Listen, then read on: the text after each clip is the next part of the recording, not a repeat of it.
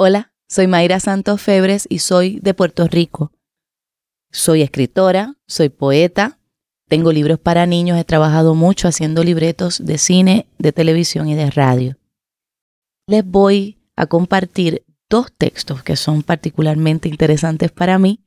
Uno de ellos, el capítulo final de Sirena Selena vestida de pena, que es un libro que salió aquí editado en la UNAM y es una novela de una travesti de 16 años que se llama Sirena Selena vestida de pena. Ese es su nombre.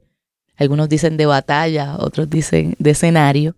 Y es una chica, un chico que ha quedado huérfano porque su abuela murió, su abuela era quien lo criaba, y que tiene una voz angelical, canta los boleros que cantaba la abuela, y así se gana la vida en una barra travesti en el viejo San Juan y luego se la llevan a la República Dominicana a hacer un show en un hotel. Sirena Selena parte de una figura mitológica que es tanto, ¿verdad? Como las sirenas embrujadoras, ¿verdad? De, la Odisea, como del panteón Yoruba, Yemayá, es Ochun o Bayeye, es la diosa de la seducción. La sirena nuestra, la sirena del Caribe, es una mujer con trenzas, tiene una corona con una estrella en la cabeza y está cerrando los ojos, los tiene abiertos y tiene un espejo que te lo pone a ti. Es el inconsciente, es la proyección de tus deseos, esa es sirena, ese es Yemayá. Entonces, yo lo que hice fue juntar los dos nombres y además juntar los dos mitos en uno, porque la verdad es que cuando uno se pone a mirar mitologías comparadas, todo el mundo se parece. Son arquetipos, es Astarte, Yemayá, es la Virgen de la Caridad del Cobre, es la misma gente.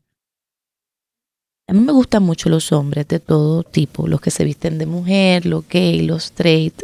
Me caso con algunos, con otras soy amiga. Y entonces, como los he mirado tan de cerca y me parece gente tan fascinante, también publiqué un libro que se titula Tratado de Medicina Natural para Hombres Melancólicos, porque creo que hay una nueva masculinidad gestándose, que sobre todo los hombres más jóvenes están pensando un poco más cómo ser hombres, tratar de no repetir los errores de sus papás o de inventarse una hombría nueva.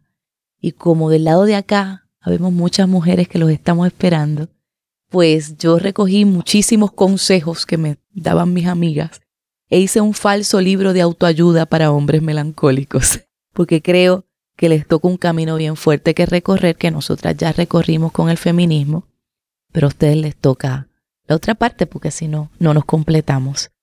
Ojalá y les encante lo que tengo que compartir con ustedes.